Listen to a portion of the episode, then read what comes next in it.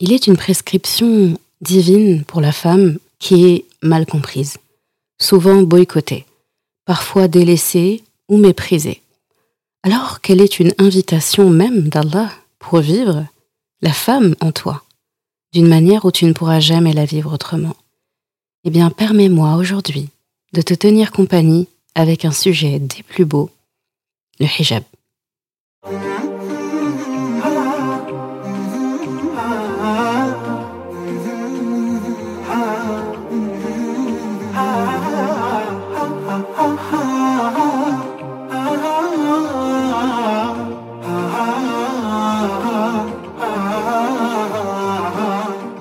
Bienvenue sur Coran de ton cœur, le podcast qui t'aide à reconnecter ton cœur à ton Coran.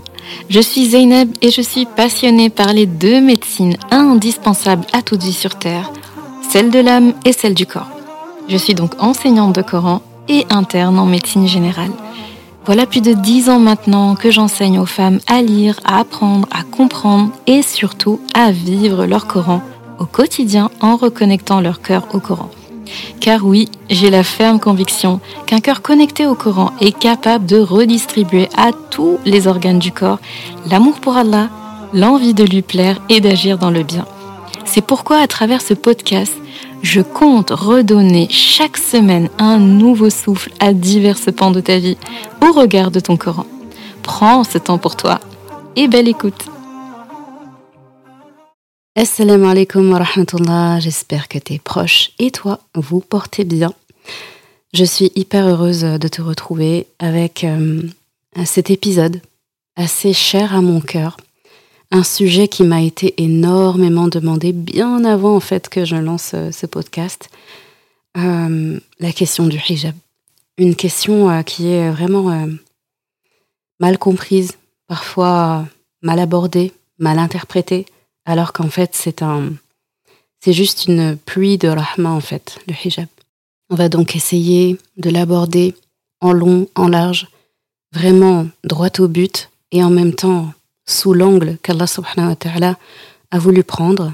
Je te laisse donc avec euh, les ayahs qui ont motivé l'épisode du jour. Et avant ça, petit disclaimer, je vais parler volontairement de hijab parce que c'est le terme connu, habituel, c'est un terme commun qui est utilisé, mais tu verras que lorsqu'Allah subhanahu wa ta'ala parle de ton hijab, il n'emploie pas ce terme-là, mais d'autres termes qui sont plus spécifiques et plus propres à ce vêtement que tu dois porter. ولما جاء موسى لميقاتنا وكلمه ربه قال رب أرني أنظر إليك قال لن تراني ولكن انظر إلى الجبل فإن استقر مكانه فسوف تراني فلما تجلى ربه للجبل جعله دكا وخر موسى صعقا. فلما أفاق قال سبحانك تبت إليك وأنا أول المؤمنين. قال يا موسى إني اصطفيتك على الناس برسالاتي وبكلامي.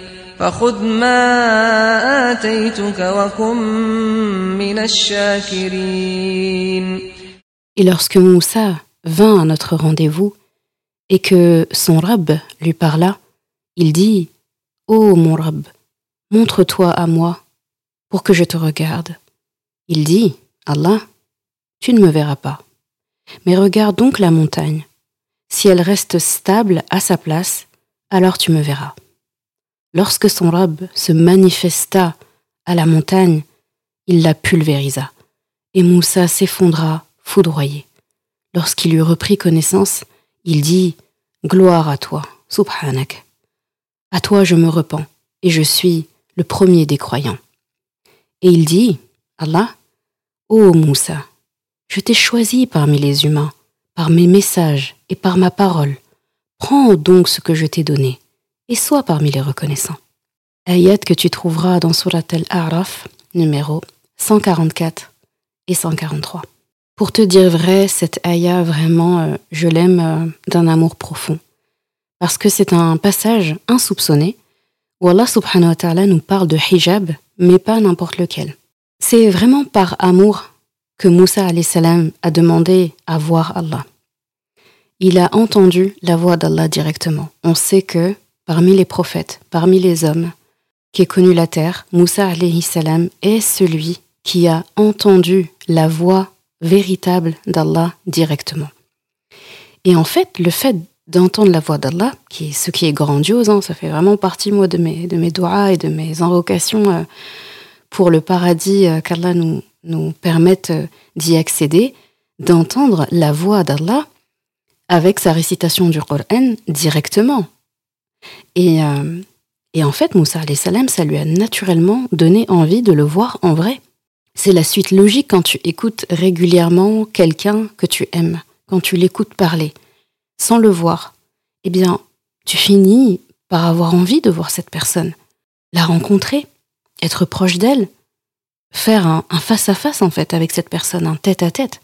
Et c'est ce qu'a voulu Moussa, alayhi salam. Moussa, salam, voulait approfondir son tête-à-tête avec Allah, ce qui est tout à fait légitime et compréhensible quand on connaît Allah et qu'on l'aime comme Moussa, alayhi salam, l'aimait. Et bien, comme la Aya nous le dit, la montagne n'a pas pu tenir la vue de, de ce qu'Allah avait révélé de lui. Et dis-toi qu'Allah, dans ce passage, nous parle de son hijab. Devant cette montagne, c'est son hijab de lumière qu'il a révélé. Alors imagine s'il avait révélé plus que ça de lui-même. Allah a bien un hijab qui est fait d'une lumière éblouissante. Allah a un hijab de lumière. Et tu le sais, le privilège de voir Allah, de le contempler, de le regarder, c'est un privilège qui est réservé aux gens du paradis. Et ce sera un rendez-vous pour le voir tous les vendredis. Donc voir Allah, c'est réservé aux gens du paradis. Et parmi les gens du paradis, il y a une classe VIP, euh, les rapprochés d'Allah, qui auront, euh, leur demeure euh, dans, l'espace VIP juste en dessous du trône d'Allah, ces gens-là pourront voir Allah quand ils le voudront. Quel privilège. Allah Akbar. Donc tu comprends qu'Allah subhanahu wa ta'ala n'acceptera une fois que la vie sur terre est terminée, que le jugement sera passé, que c'est le moment d'accueillir les habitants du paradis dans leur, euh, dans leur demeure véritable, eh bien Allah n'acceptera d'ici là de se montrer à personne. Il va se montrer qu'aux personnes qui auront prouvé leur amour à Allah subhanahu wa ta'ala pendant la durée de leur vie en fait, sur Terre. Ils auront mérité ce grand privilège de pouvoir le contempler. J'aime énormément euh, contempler dans ma tête cette splendide euh, scène, comment faire prendre conscience au monde entier de notre valeur. Mais pour ça, encore faut-il comprendre notre valeur. Avant d'aller plus loin, je me permets une dédicace sincère et solennelle. Cet épisode s'adresse à mes sœurs de ma communauté qui ne portent pas encore le hijab et veulent le porter. À celles qui ne le portent pas et ne veulent pas le porter.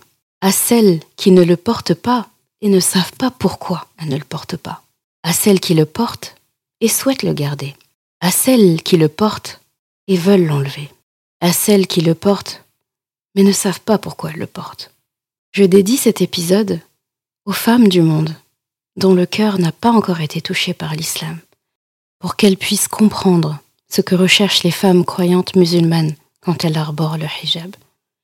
Je dédie cet épisode aux nobles femmes de notre histoire, à nos mères, épouses et mères des croyantes, à maman Hawa, pour avoir été l'ancêtre de notre féminité, ancêtre du portage de l'humanité en son sein, celle qui a transmis à la femme toute sa valeur.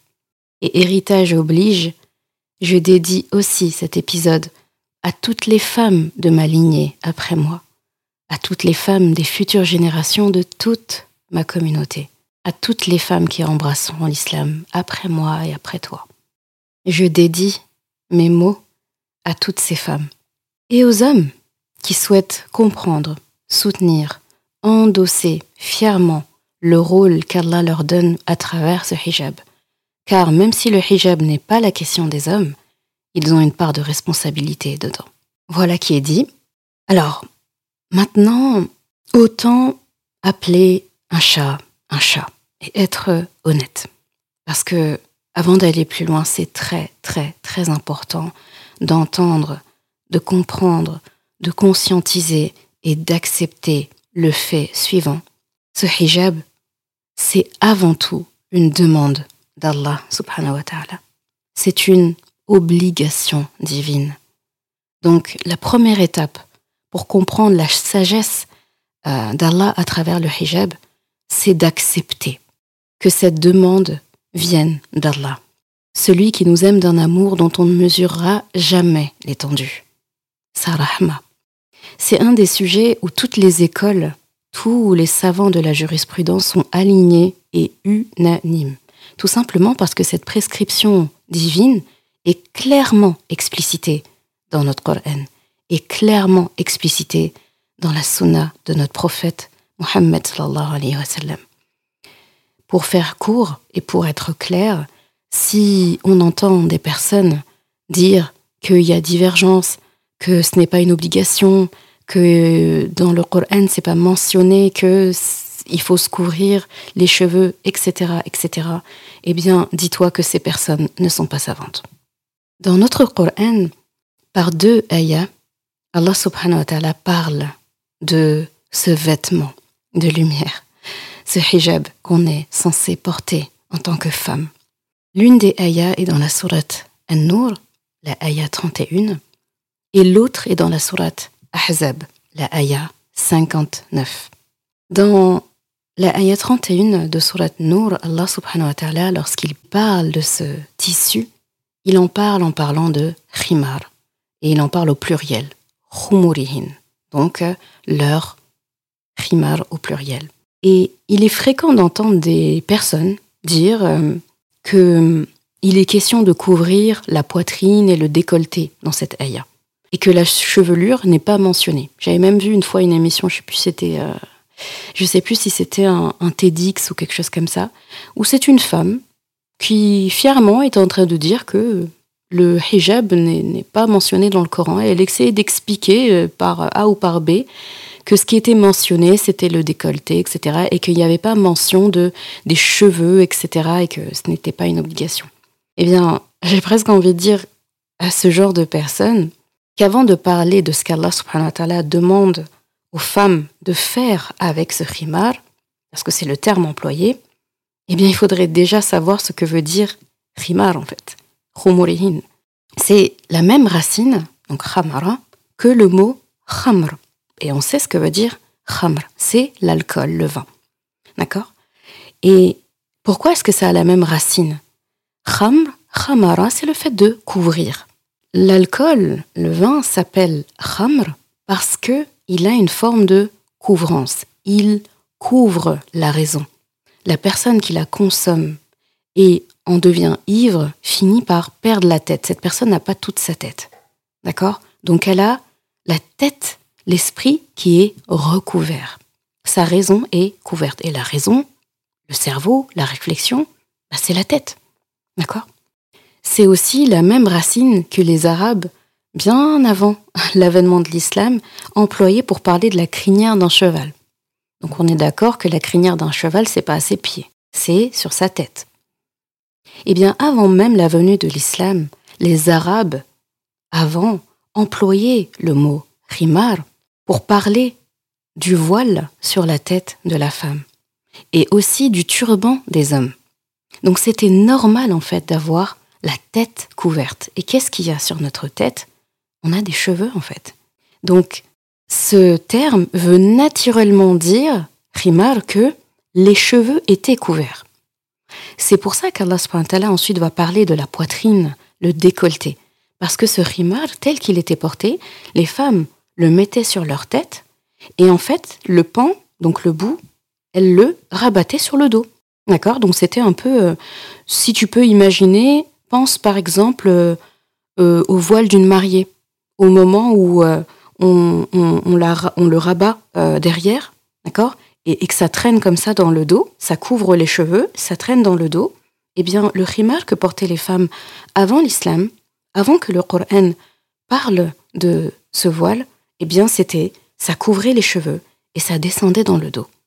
Ce qu'Allah subhanahu wa ta'ala leur a demandé à ces femmes, c'est de prendre ce pan qui était derrière euh, dans leur dos et de le rabattre en avant, de le rabattre sur leur poitrine et leur décolleté, de façon à ce que ça soit couvrant. Donc, la question n'est pas quand on parle de oh le voile n'apparaît pas dans le Coran, euh, il n'y a pas question des cheveux, etc. Bah, pour moi, c'est comme quelqu'un à qui on dit de prendre ses bottes, et tu vois, euh, par exemple, tu as des bottes en cuir, un cuir euh, fin, et de tirer la botte sur le genou de façon à ce qu'elle aille jusqu'au genou et qu'elle couvre le genou. Eh bien, pour moi, les personnes qui parlent comme ça en disant les cheveux ne sont pas mentionnés dans cette ayah, donc ça veut dire que ça doit couvrir que la partie du corps qu'Allah a mentionné, en l'occurrence la poitrine, la cage thoracique, etc. Eh bien, pour moi, c'est comme si cette personne à qui on a demandé de relever les bottes et de tirer euh, le, tissu des bottes jusqu'au genou, c'est comme si cette personne répondait, quand on lui demande de faire ça, ben en fait, on m'a pas dit de couvrir mes pieds, on m'a juste dit que ça devait couvrir mon genou. On m'a pas mentionné le pied. En fait, botte, ça veut dire pied déjà. C'est logique, c'est inclus. De la même façon, quelqu'un qui comprend ce terme, qui prend la peine de comprendre, s'il entendait une personne dire mais les cheveux ne sont pas mentionnés, il va dire bah tu veux le mettre où ton rimage sur tes pieds? Tu veux le mettre sur ton sur ta main? Tu veux le mettre où? Le turban que les hommes portaient pouvait aussi s'appeler rimar. Eh bien euh, le turban ça se met sur les pieds, sur les genoux. Non, ça se met sur la tête, c'est c'est le seul endroit possible. C'est comme si tu parles de chapeau. Quand on parle de chapeau, on ne peut pas imaginer autre chose comme partie du corps que la tête, le crâne même. On n'a pas besoin de le mentionner parce que c'est évident. Donc quand Allah subhanahu dit pour les gens doués d'intelligence, quand il nous demande de réfléchir, quand il nous demande de chercher, le terme est là. Il suffisait juste de prendre le terme et d'aller chercher son étymologie. Parce que le rimar standard, c'est quelque chose qui couvre la tête et qui est rabattu dans le dos. Allah subhanahu a demandé à ces femmes de faire un geste manuel rapide. Le voile, il était déjà là en fait sur la tête. Il leur demande juste, vous savez le pan qui était sur le dos là? Ben, faites-le passer par devant. Il va couvrir les oreilles, il va pour couvrir le cou, il va couvrir le décolleté. Rimar, par exemple, c'est le voile qui va de la tête jusque là où s'arrête la cage thoracique. Donc je t'invite d'ailleurs à faire le, test. Tu prends euh, vraiment la ligne médiane de ton corps, là où s'arrête ta cage thoracique, donc euh, euh, le sternum, etc. Donc le bas du sternum est là où il rejoint la cage thoracique, les côtes eh bien, tu passes ta main à ce niveau-là, tu vois la limite, eh bien, un rimar doit aller jusque-là.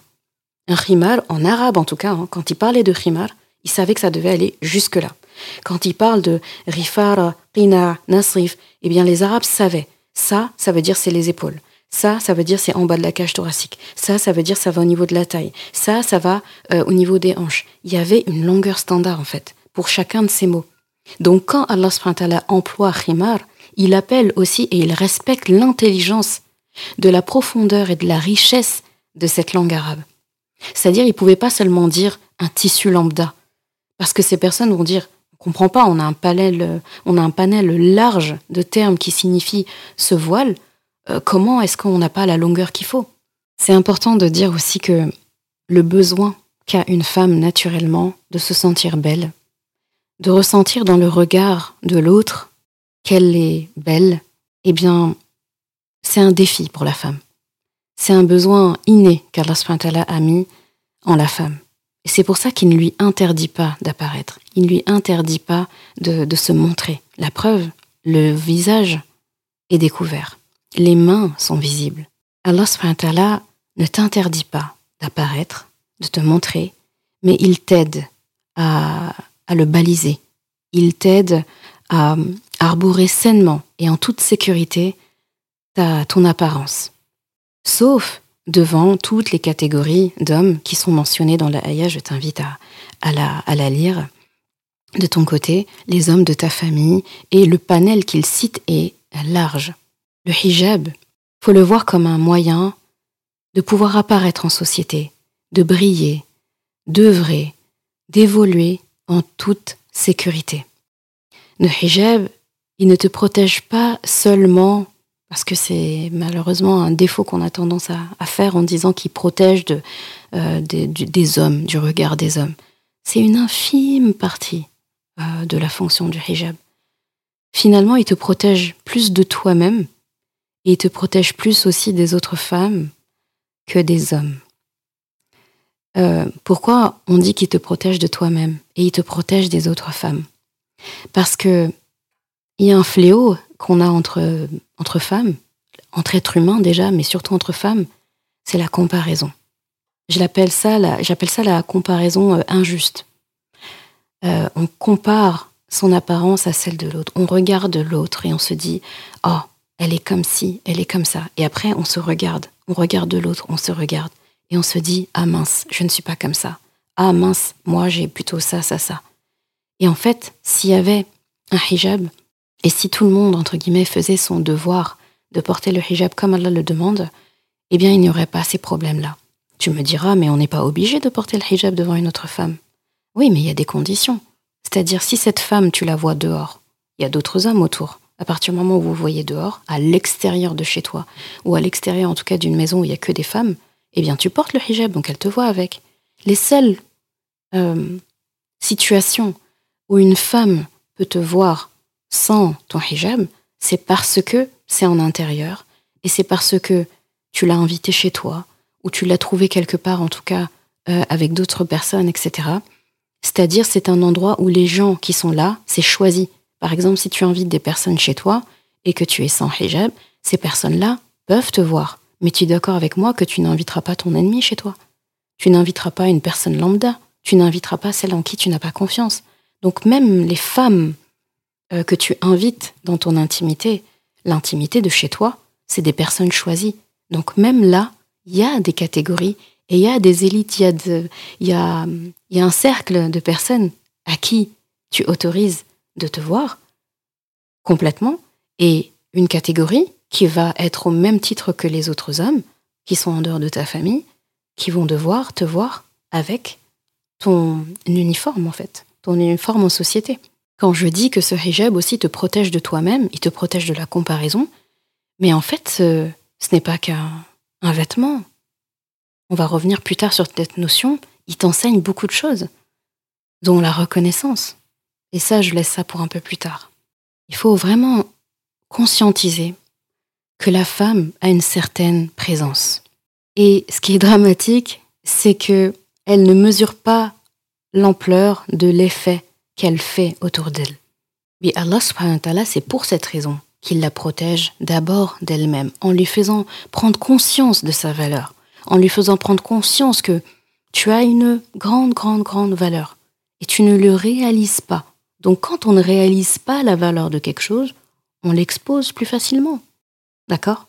Donc la question, c'est pas euh, une femme qui a un hijab a de la valeur, et celle qui ne l'a pas n'a pas de valeur la valeur de la femme est déjà là, elle est intrinsèque. C'est juste une question de elle le réalise ou pas, et elle ne le réalise pas, ou pas correctement.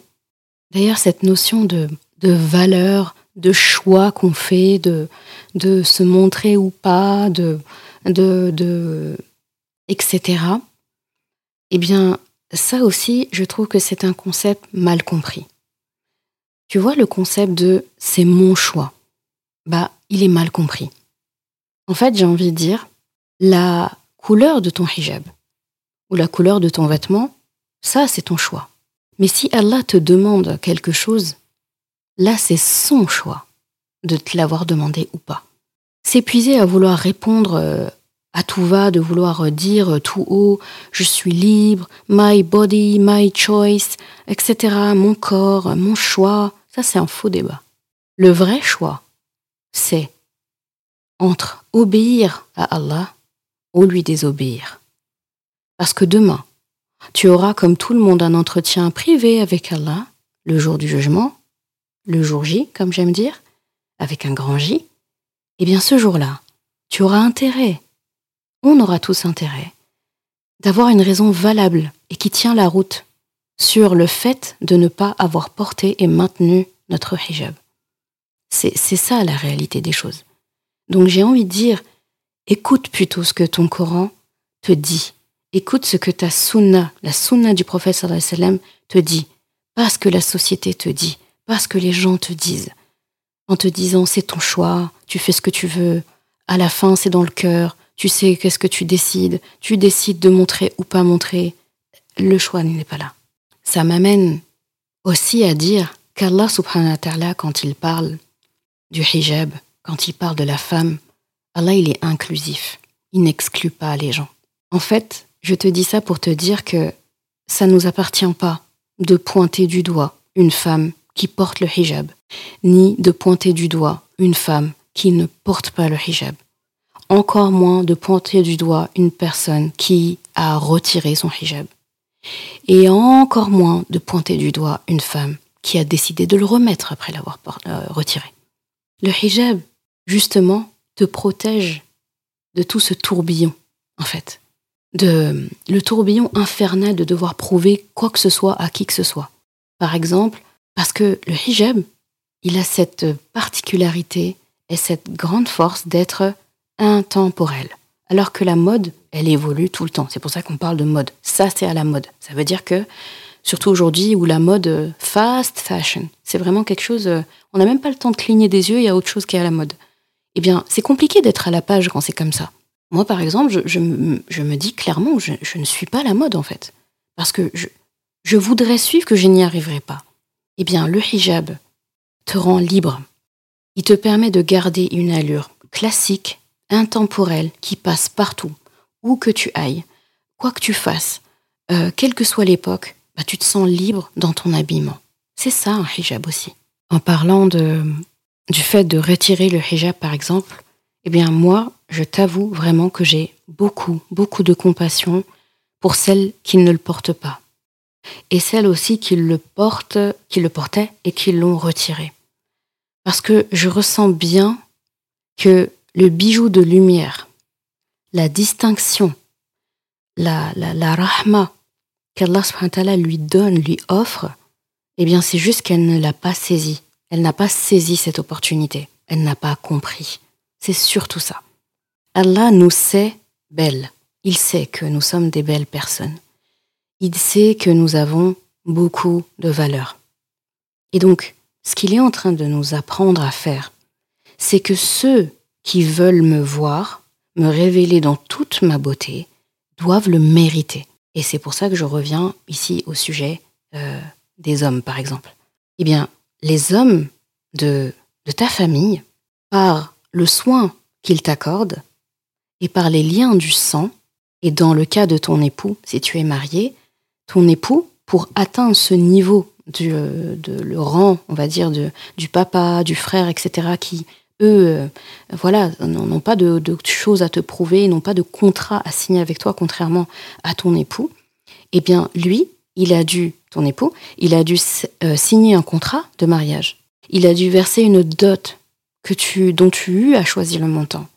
Il a dû prêter euh, presque serment, en fait, de subvenir à tous tes besoins, sachant que toi, tu as des droits sur ses biens, alors que lui n'a pas le droit de toucher un centime de ce que tu possèdes. Il a aussi prêté serment de subvenir aux besoins des enfants, de te protéger, de les protéger. Il doit te servir de mahram. J'appelle ça garde du corps. Mahram, c'est pas un boulet qui, genre, t'es prisonnière, t'es obligé de te faire euh, suivre partout parce que euh, t'as pas assez de, comment dire, euh, t'es pas capable de, de, te déplacer toute seule. Si, t'es capable. D'ailleurs, on t'invite à le faire mais sous couvert d'un garde du corps, parce que tu es beaucoup trop précieuse pour te déplacer sans escorte et sans protection rapprochée. Donc, il a cette fonction de mahram dès lors qu'il devient euh, ton époux et il doit le respecter. Il doit t'aimer pour ce que tu es. Il n'a pas à te détester en fait. Eh bien, il lui faut tout ça pour remplacer les liens de sang qu'il n'a pas avec toi à la base. Eh bien, pour atteindre ce niveau, il a dû, il a dû dépenser, hein, d'accord? Et pour celles euh, bah, qui ont vécu un divorce, par exemple, eh même si leur euh, époux, à un moment donné, a partagé leur vie, a partagé leur intimité, qu'ils ont des enfants ensemble, eh bien, dès lors que le divorce est prononcé et effectif, est validée, eh cet homme redevient un étranger. Il perd ses droits de voir son ex-femme dans toute sa beauté, dans tout ce qu'elle peut révéler d'elle. Mais malgré tout, il garde le devoir d'assurer les besoins et l'avenir de ses enfants. C'est-à-dire que même là, Allah subhanahu quelle que soit la personne qui a initié le divorce, eh bien, ça ne reviendra jamais à la femme comme charge. Ce sera toujours la charge de l'homme. C'est dire à quel point, en fait, euh, il y a une valeur accordée à ceux qui doivent et qui méritent, qui veulent en tout cas mériter de te voir, de te contempler. Le prix est cher, le prix à payer est cher.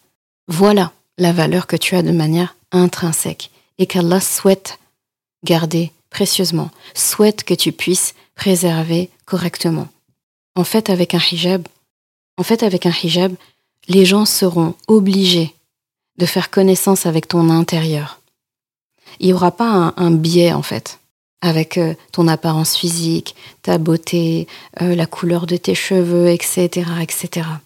Et en fait, on ne souhaite pas que les gens ne voient que notre beauté extérieure. D'accord? Tu sais, il y a une scène qui me vient en tête, maintenant que je te parle. J'ai vu euh, une, une vidéo, c'était à l'Assemblée nationale, une, une députée qui parlait au micro, donc devant tout le monde. Et elle disait quelque chose de vraiment construit, d'intéressant. Elle proposait des choses vraiment. C'était, c'était vraiment une exposition de ses idées qui était très, très bien construite. Et il y avait des hommes dans l'Assemblée. Il y en a un, on entend euh, comme ça dans, dans, le brouhaha de, de l'Assemblée nationale, on en entend un qui dit Allez, allez, c'est bon, ta robe, elle est jolie, tu peux aller te rasseoir. Cette scène, elle m'avait tellement marqué, elle m'a tellement traumatisée. Je m'étais dit Mais tout ce qu'elle a dit d'intelligent, tout ce qu'elle a remis en cause pour que les gens se... Enfin, ce qu'elle a exposé était tellement construit, je me suis dit, c'est dommage que ça n'ait pas été entendu, parce qu'il y a eu devant cet homme-là, et peut-être d'autres aussi avec lui, d'accord, qui ont eu, en fait, qui ont fait précéder son apparence extérieure par rapport à l'intérieur. Et en fait, le hijab qu'une femme arbore force la personne en face, en l'occurrence ici dans cette scène l'homme, forcerait cet homme à faire face à ses idées, à faire face aux idées de cette femme-là. Alors que là, c'est-à-dire il avait une paresse intellectuelle, il n'avait pas envie d'écouter ce qu'elle avait à dire, ou peut-être que ça le titillait, ou il voyait qu'elle avait raison, et il n'est pas d'accord avec elle, ou bien il préfère son confort de l'idée qu'il voulait au départ, et il lui fallait une porte de sortie, eh bien il a pris quelque chose de simple, il a pris un truc euh, simpliste, il a été ridicule et rabaissant en lui disant Ok, ok, ta robe, elle est jolie. Effectivement, elle portait une robe fleurie qui arrivait aux genoux. Une jolie robe, hein, mais malheureusement qui lui a porté préjudice. C'est-à-dire, cette robe, elle est jolie. Elle peut la porter, mais c'était pas le cadre. C'était pas le moment. Cet homme ne méritait pas de voir ça. Est-ce que tu comprends maintenant quand je te parle de la notion de mérite? Parce que lorsque ça lui est exposé, il n'a pas su l'apprécier il n'a pas su le valoriser, il n'a pas su le respecter. Parce que les hommes de ta famille, qui ils peuvent te voir, c'est pour dire à quel point Allah ne t'entoure pas de n'importe qui. Euh, ton papa, tes frères, etc., peuvent te voir en robe, peuvent te voir sans hijab, mais ils ne vont pas te manquer de respect pour ça. C'est-à-dire si tu viens devant ton papa et que tu lui exposes une idée, tu lui demandes quelque chose ou la permission de quelque chose, ou tu vas voir ton petit frère ou ton grand frère pour lui, euh, pareil, pour discuter pour quelque chose, etc. Est-ce que tu les entends te dire, mais vas-y, va là-bas avec ta coupe de cheveux? Ou bien, euh, va là-bas, euh, oui, oui, ta robe, elle est jolie, va t'asseoir. comment tu le prendrais, en fait, si ton papa te disait, ok, ok, ta robe est belle, euh, t'as une belle coiffure aujourd'hui, alors que t'étais venu lui demander quelque chose de solennel ou lui, donner une idée ou je sais pas, ou discuter de quelque chose ou lui exposer ton, point de vue ou lui demander un avis et, qu'il n'a pas envie d'y répondre, mais que du coup la seule, euh, la seule raison qu'il invoque pour ne pas te répondre et pour te faire retourner d'où tu viens, c'est de prendre un trait physique ou une apparence que tu as et te le lancer dans la figure. Un homme de confiance parmi les hommes de ta famille ne fera pas ça. Mais il va pas en fait invoquer un trait physique. Il va pas te critiquer sur ta coupe de cheveux, sur la couleur de ta robe, ou te faire un compliment sur ton apparence physique pour te dire tais-toi femme. Ne pense pas, ne parle pas, je veux pas t'entendre. Sois belle et tais-toi, quoi. Et d'ailleurs, est-ce que tu as remarqué, d'ailleurs, profitons-en, parlons de, parlons de la place des hommes dans tout ça. On fait euh, à tort du hijab un sujet masculin. Au lieu d'en parler et d'en faire un sujet d'Allah. Quand on parle de hijab, il est question d'Allah. Avant tout, tu fais ça pour obéir à Allah, en fait. Et rappelle-toi que c'est un trait commun que tu as avec Allah. Il a un hijab de lumière qui a pulvérisé une montagne. Et toi, il t'a donné aussi un hijab pour valoriser, pour euh, montrer ta valeur. Eh bien, en faisant du hijab à tort un sujet masculin, eh bien, on retire à l'homme quelque part sa responsabilité et son devoir d'observer son hijab à lui. Parce que indirectement, il a aussi une forme de hijab. Il a aussi euh, des règles à respecter en termes de pudeur. Les sept conditions euh, du vêtement de la femme, c'est les mêmes pour l'homme.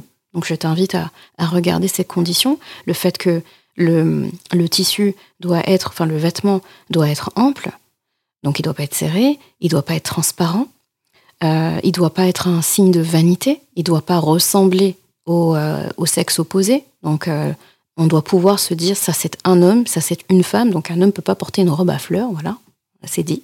Il ne doit pas être flashy en lui-même, etc. etc. Donc l'homme aussi a une prescription à respecter.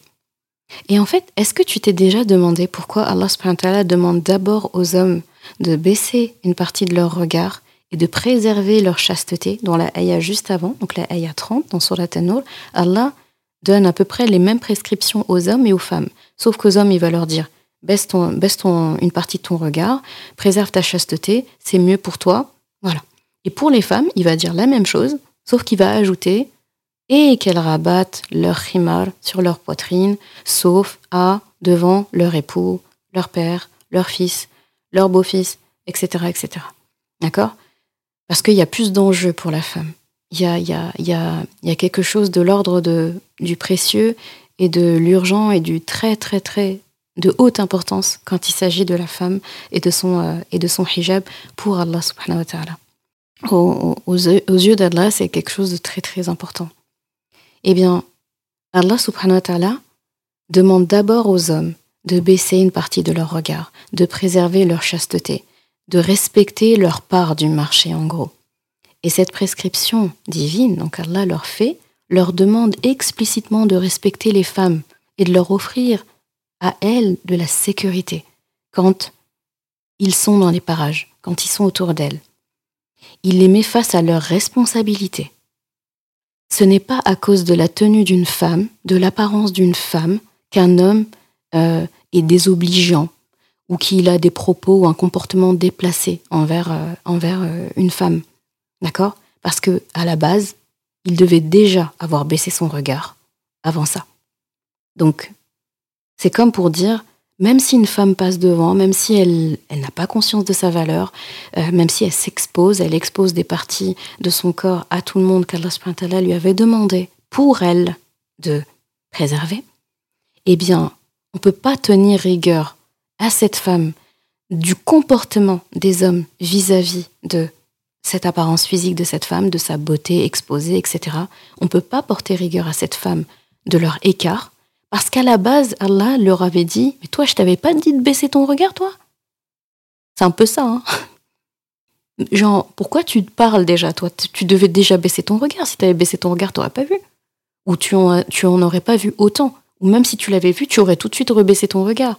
C'est pour ça qu'Allah dit une partie de leur regard, parce qu'il sait très bien que dans la rue, on marche pas tous tête baissée. Il y a le premier regard qui est, entre guillemets, qui nous échappe, mais après, on voit très bien si un homme lève la tête et il voit un panneau publicitaire avec une femme dénudée ou autre, ou voilà, aujourd'hui, subhanallah, euh, on peut marcher et voir des, euh, euh, des, panneaux publicitaires qui montrent de la lingerie féminine ou des dessous d'hommes, etc. C'est horrible, aussi bien pour les femmes que pour les hommes. Et en fait, d'accord, il a levé la tête, il a vu ça, mais il a la possibilité de détourner le regard, de le baisser ou de le tourner à droite ou à gauche ou de changer de sujet. Mais s'il relève encore la tête, après l'avoir baissé, ce regard-là, c'est son choix. Donc si un homme arrive au fait d'être désobligeant avec une femme, de la huer, de ne pas la respecter, d'en abuser, etc., parce qu'il a prolongé son regard. Donc déjà, il est sorti du cadre. Il n'a pas respecté sa part de hijab à lui. Son hijab à lui, c'est baisser son regard. Donc, Allah subhanahu met les hommes face à leurs responsabilités. Si vous aviez fait votre part du marché, peut-être que ces femmes déjà se sentiraient plus en sécurité d'arborer leurs valeurs telles qu'Allah leur a données.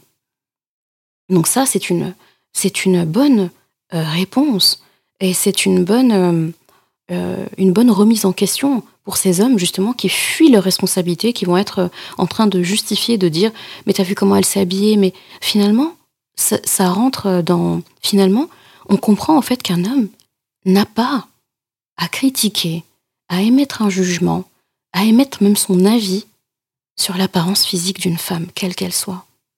Il n'a pas ce droit, parce qu'à la base, il n'était pas censé poser son regard sur ça. Et si jamais il le voit quand même, baisse le regard, détourne-toi. Parce que ça, t'en as la possibilité. Le hijab, il permet aux gens de voir ta beauté intérieure. Ils n'ont pas le choix. Tu les forces à voir ce que tu veux qu'ils voient. Là, à cet instant T, tu as besoin qu'ils voient ton intelligence, qu'ils voient ton l'étendue en fait de tes capacités, de tes possibilités, de ta créativité, de ta jugeote, etc. Eh bien, avec ce hijab, ils n'ont pas le choix. Tu es obligé de voir ça chez moi. Tu es obligé de voir cet atout, ce, trait de, de, caractère, de personnalité qu'Allah m'a donné. T'as pas le choix. Et en fait, autant on avait dit que le, le fait, le, besoin de plaire, le besoin de, de sentir en tout cas le, le, le respect, l'admiration de l'autre sur, son, sur sa beauté physique est quelque chose qu'Allah a mis naturellement chez la femme et qui se révèle être un défi pour elle, autant pour l'homme, son défi, c'est la femme et sa beauté intrinsèque. Donc euh, c'est comme ce que je disais, quand il s'agit d'une femme, à qui Allah demande de porter un hijab, on est d'accord, et Allah le conçoit, qu'il y a comme un conflit intérieur. Il y a un conflit entre eux. Mais j'ai envie, en fait, de, de m'exalter, j'ai envie de me mettre bien, j'ai envie de, de plaire, j'ai envie de. Vraiment dans, le, dans un sens euh, tout à fait sain, en fait. C'est pas malsain de vouloir être belle. D'accord? De vouloir, en tout cas, paraître belle et, et apparaître euh, euh, correct, joli, etc. Et d'être apprécié pour ça. C'est pas un mal, c'est intrinsèque. Mais Allah subhanahu t'aide à le driver. Tu peux le faire, mais il y a un comité VIP devant qui tu peux le faire. Pas plus que ça. Parce que les autres ne méritent pas ça. Ils n'ont pas payé de tribut, ils n'ont pas payé de taxes pour ça. Donc non. Et autant, donc il y a ce conflit intérieur entre ça et entre, entre bah, plaire et suivre ce qu'Allah te demande de faire. Eh bien, pour les hommes, c'est la même chose. Il y a un défi. Il y a un défi entre la, la, la beauté de la femme, qui, qui, qui, est vraiment quelque chose de, de, naturellement beau et attirant chez eux. D'accord? Donc, c'est un vrai défi pour eux. Parce que le, chez l'homme, le chemin vers son cœur passe naturellement par le regard. Et l'homme trouve la femme belle. C'est son défi. Donc, il est dans un conflit, lui aussi, entre bah, regardez ce qui se pose, ce qui, passe, ce qui se passe devant moi, regardez cette beauté qui m'est, qui euh, qui m'est sous les yeux et respecter, prendre ma part de responsabilité et, et suivre ce qu'Allah subhanahu wa ta'ala me demande de faire. Donc on a l'impression que c'est deux opposés à l'intérieur de l'homme, deux opposés à l'intérieur de la femme qui se, qui s'entrechoquent. Donc les hommes, quand ils comprennent le hijab de la femme, donc lorsqu'ils comprennent la valeur de la femme, eh bien ces hommes doivent aussi, par ça, assumer leur responsabilité de soutien indéfectible pour les femmes, pour que leur hijab à elles prenne tout son sens. D'accord? Respecter les femmes pour ce qu'elles sont. Ils doivent les respecter pour l'honneur et la place qu'Allah leur a donnée. C'est-à-dire pour un homme, ne pas respecter une femme, c'est défier Allah directement. Porter le hijab, je te l'accorde, c'est, pas facile. Le garder, ce n'est pas facile non plus. Comme je te disais, il y a comme un conflit intérieur. Mais dis-toi qu'une part du hijab, c'est aussi d'apprendre à t'aimer. C'est aimer ce qu'Allah subhanahu wa ta'ala t'a donné, sans te comparer. En fait, le hijab, ça te permet vraiment de vivre vraiment ce que tu es, de vivre qui tu es, de donner de la valeur et, euh, et du respect pour qui tu es, pour ce qu'Allah t'a donné physiquement, sans te comparer aux autres, parce que du coup, tu n'auras pas de point de comparaison, d'accord? Et les autres ne peuvent pas aussi se comparer sur euh, à toi, et le regard inquisiteur des autres ne peut pas peser sur toi si tu portes euh, ton hijab. Eh bien, j'ai envie de dire, qui peut te critiquer si tu as des cheveux blancs qui apparaissent, si tu as les oreilles collées ou décollées, si tu as un cou qui est plutôt long ou plus court, si tu as une poitrine en particulier, si tu as une, une taille en H, en, en 8, en A ou en V, c'est les, les, lettres pour parler du body shape, donc la, la forme de la taille. Euh, si tu es rousse ou brune, euh, si tu as des cheveux euh, de type 4B, 4A, 4C, 3, etc. Qui, en fait, peut critiquer ces parties de ton corps? Qui peut critiquer ces traits physiques si tu portes un hijab à part toi-même? Personne. Donc, ton hijab t'apprend aussi à t'aimer toi-même et il t'apprend à être reconnaissante envers ce qu'Allah t'a donné. C'est connu. La, la personne qui a les cheveux bouclés, les veut raides. Celle qui les a les veut bouclés. Celle qui a euh, telle couleur de peau le voudrait un jour de telle couleur. L'autre qui a telle forme voudrait l'autre forme. Pourquoi est-ce qu'on a ces idées? Parce qu'on les a vues devant nous et parce qu'à un moment donné dans notre tête, soit nous, soit la société, etc., il y a quelque chose qui nous a fait penser que la beauté, c'est ce que l'autre, elle a, elle. À un moment donné, tu as décidé, tu as statué, tu as estimé que, que tu serais plus belle si tu étais comme ci, comme ci, comme ça.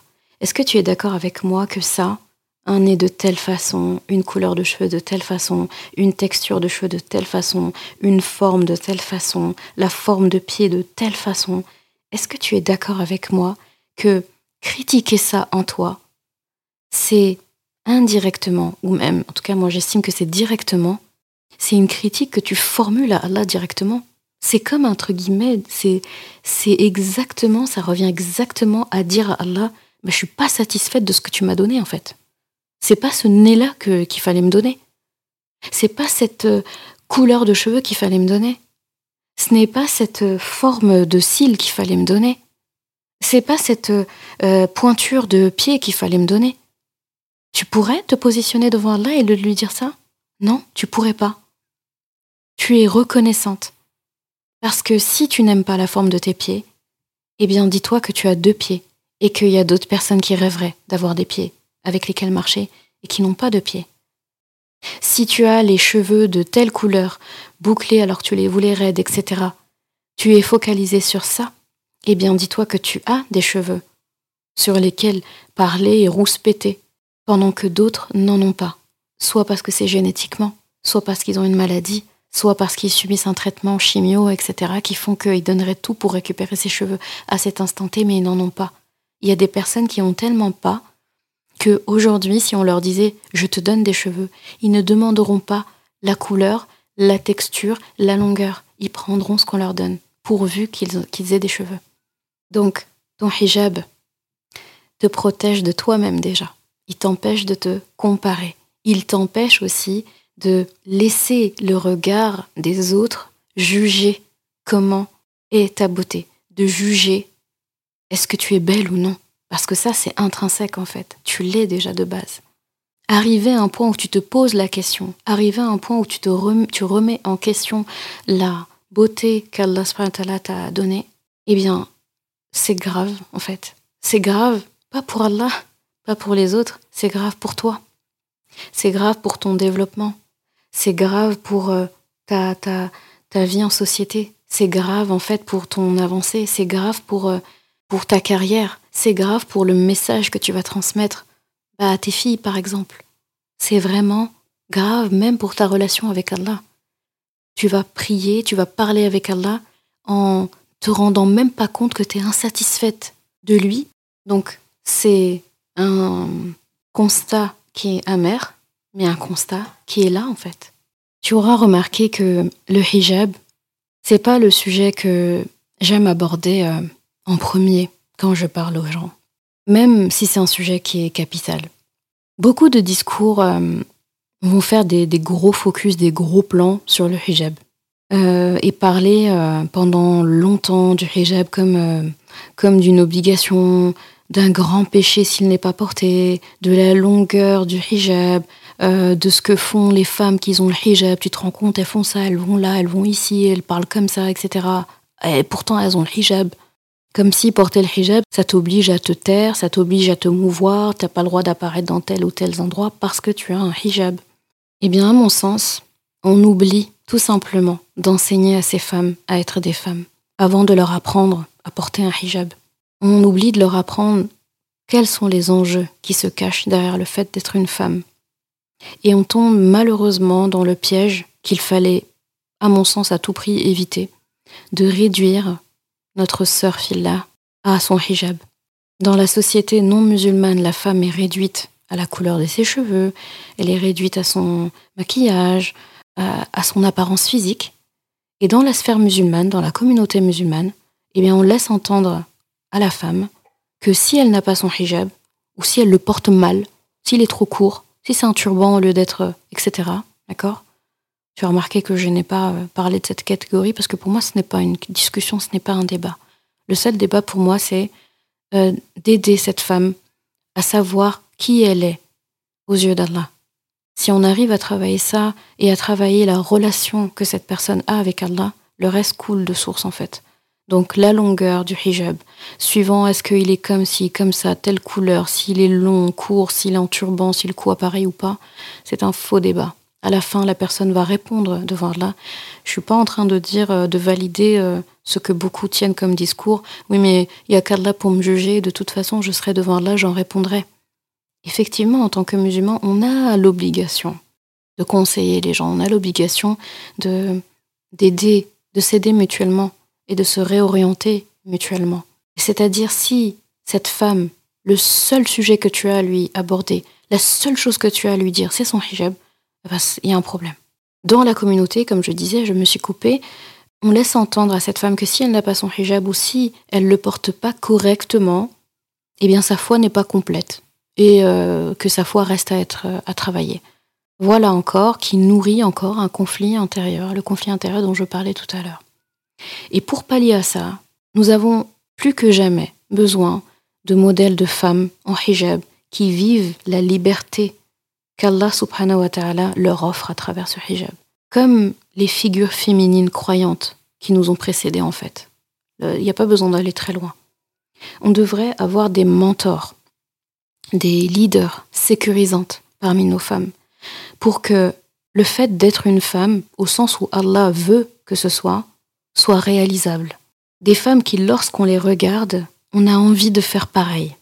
On se sent le droit de faire pareil, parce qu'on se sent en sécurité à l'idée de faire pareil.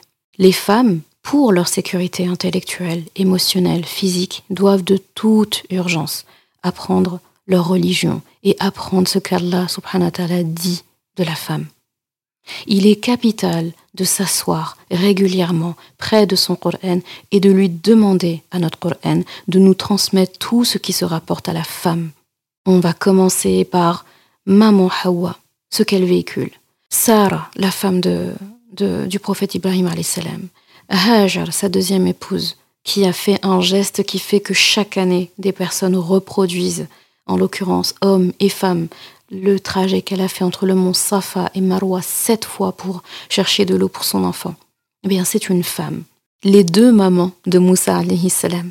Sa maman biologique, qu'il a mis dans ce panier pour le mettre dans l'eau et le sauver euh, du châtiment de, Pharaon qui tuait euh, les, euh, les, bébés garçons au berceau, et qu'il a aussi allaité, qui s'est occupé de lui, et Asiya, la femme de Pharaon, qui était croyante, qui était mariée au plus grand tyran de la terre, là où elle était l'une des quatre meilleures femmes qui est connue les univers, eh bien, Moussa salam a eu ces deux mamans. Donc ces deux femmes sont des figures qui sont mentionnées, et pas qu'une fois, dans le Coran.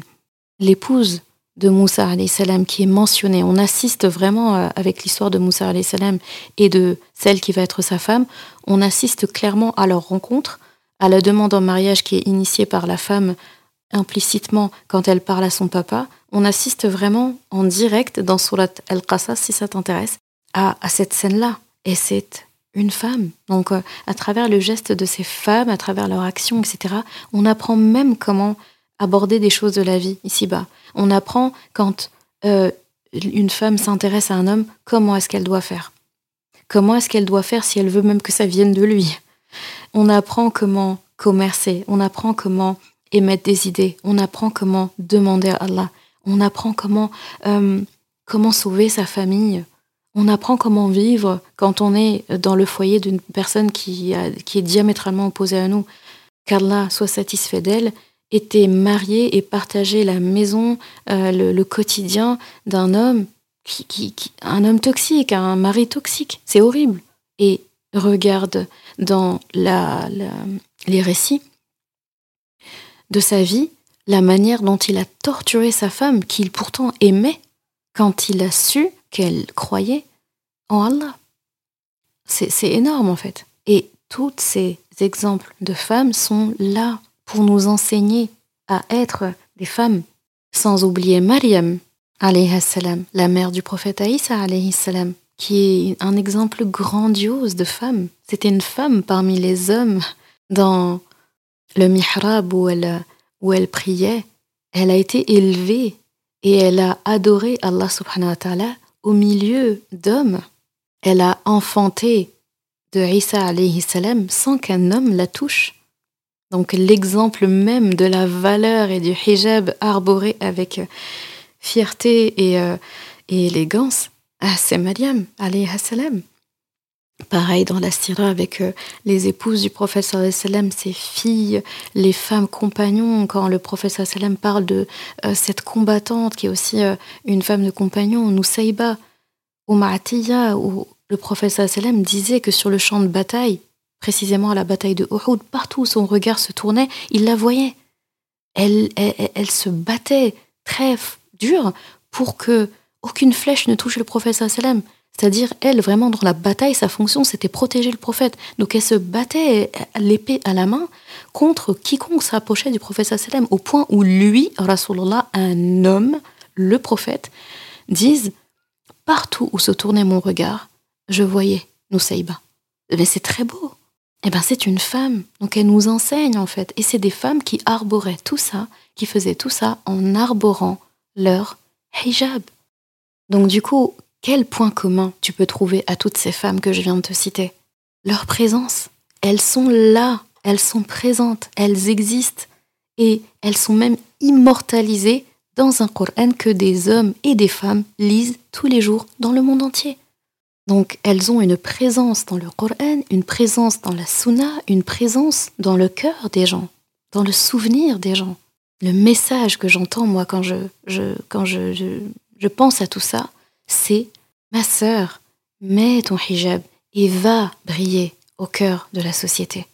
Mets ton hijab et va faire ce que tu sais faire de bien. Mets ton hijab et va faire don au monde des qualités qu'Allah a mis en toi spécialement. Donc encore une fois, ce n'est pas parce que tu n'as pas le hijab que tu perds ta valeur. Encore une fois, les discours qui disent une femme sans hijab, pas de valeur, tout le monde peut faire ce qu'il veut, et une femme avec hijab, valeur. Non. Ça, c'est réduire la femme à son hijab. Et c'est surtout réduire la valeur intrinsèque d'une femme, alors qu'Allah n'a dit nulle part que une femme sans hijab n'a pas de valeur. Il dit que avec le hijab, c'est mieux pour elle, c'est mieux pour vous, c'est mieux pour être reconnue en société. Ta valeur a précédé ta venue au monde, tout simplement. Ton hijab est là pour informer les autres de ta valeur.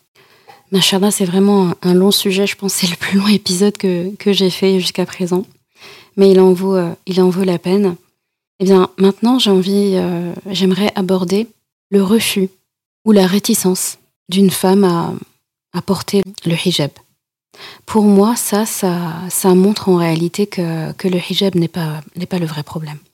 Une femme qui est réticente à le porter, c'est une femme qui ne connaît pas l'étendue de sa valeur. On revient encore à la même chose.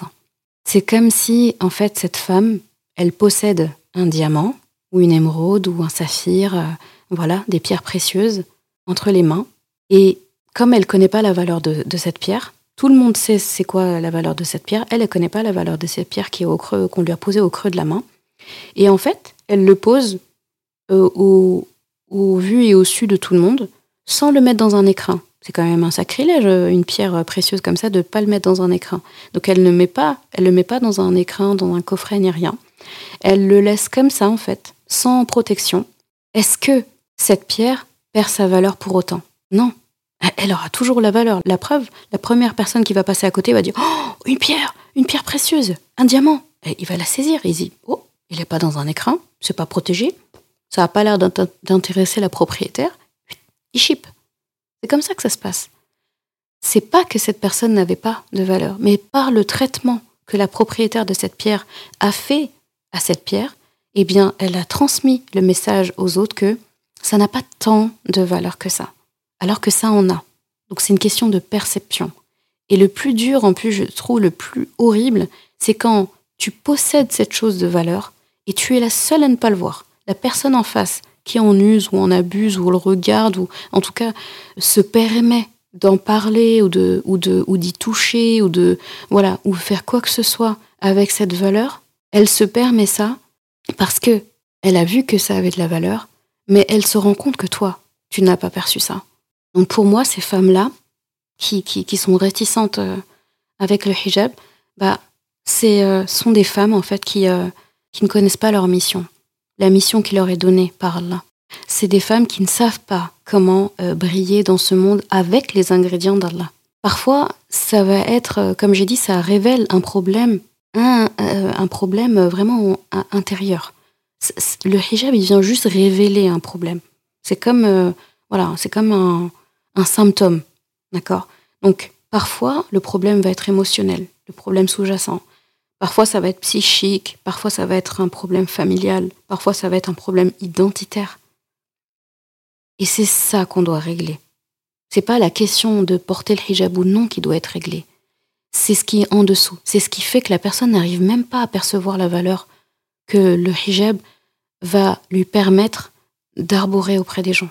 Et il y a un gros manque de compréhension du hijab dans notre propre communauté. C'est pas la peine de chercher chez les non-musulmans, faut commencer chez nous. Si chez nous, on comprend correctement le hijab, comment ça fonctionne, crois-moi que ça forcera l'extérieur, donc les gens en dehors de la communauté musulmane, à voir la personne, la femme, à sa juste valeur. On donne au hijab une signification qu'Allah ne lui a pas donnée dans notre communauté, malheureusement. Je pense par exemple une scène que je trouve quand même assez, euh, assez inédite. On a tous peut-être déjà vécu ça, déjà vu ça plutôt. Euh, une femme qui se convertit à l'islam. Et ça se passe dans une mosquée.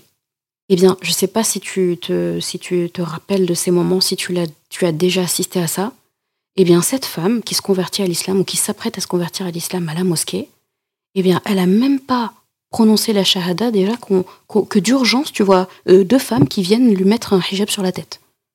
Sans lui expliquer la signification, sans la femme après n'est, pas, elle voilà, elle voit les choses autour d'elle, elle voit bien que le, celles qui portent le hijab, c'est des femmes musulmanes. Et elle comprend bien que le hijab est une prescription vu que ces femmes le portent.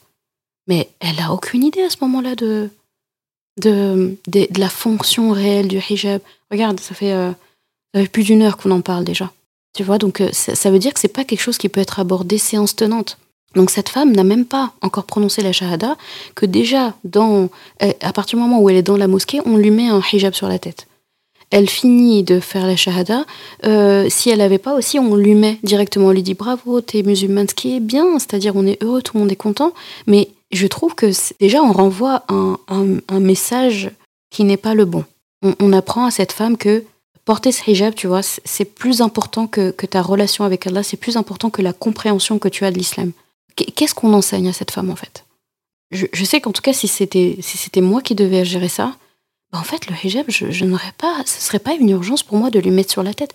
Si elle vient avec, ou elle a envie de le mettre, ou bien elle demande, euh, voilà, elle pose la question. Ou, ou, faudrait lui poser la question, est-ce que tu veux, tu veux essayer, tu veux en mettre un? Et tout de suite, on voit des personnes qui leur mettent comme ça sur la tête. Elles ont rien demandé, elles comprennent pas. C'était pas le sujet en fait. C'était pas le moment. Il y a d'autres choses à travailler avant.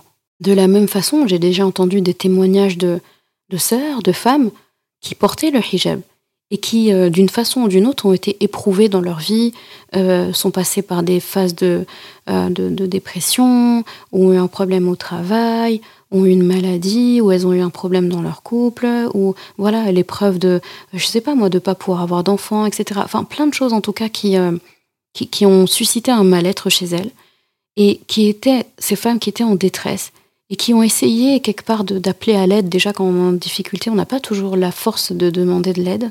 Donc, elles, essayent d'appeler à l'aide, elles essayent d'appeler à l'aide et on les ignore. L'aide, elle demande vraiment à la communauté. Et comme je trouve encore dans notre communauté, on a encore du mal avec les sujets comme la dépression, etc. C'est encore vu comme un tabou. Limite, si on est dépressif ou si on est triste, voilà, ou si on n'est on n'est pas d'humeur, eh bien, on va tout de suite nous faire comprendre que c'est ta foi qui est, qui est pas, qui est pas au top, alors que c'est pas du tout lié. C'est comme, pour moi, ce serait comme euh, se mettre devant Yaqub le père de Youssouf qui l'a perdu pendant des années, et lui dire euh, T'as pleuré pendant des années au point d'en perdre la vue, de devenir aveugle. Bah, je, nous mets au défi de dire à Yaqub salam Et ta foi alors? T'as pas une grande foi en Allah, vu que tu fais autant que pleurer Bah, remets-toi en Allah. Non? Tu verras qu'à aucun moment dans toute la sourate, Allah lui a reproché cet état, lui a reproché ses pleurs lui a reproché cet état psychique de, tristesse profonde, une tristesse telle qu'aujourd'hui c'est de la dépression. Euh, pour des gens comme, comme, comme toi, comme moi, comme d'autres, on appellerait ça de la dépression.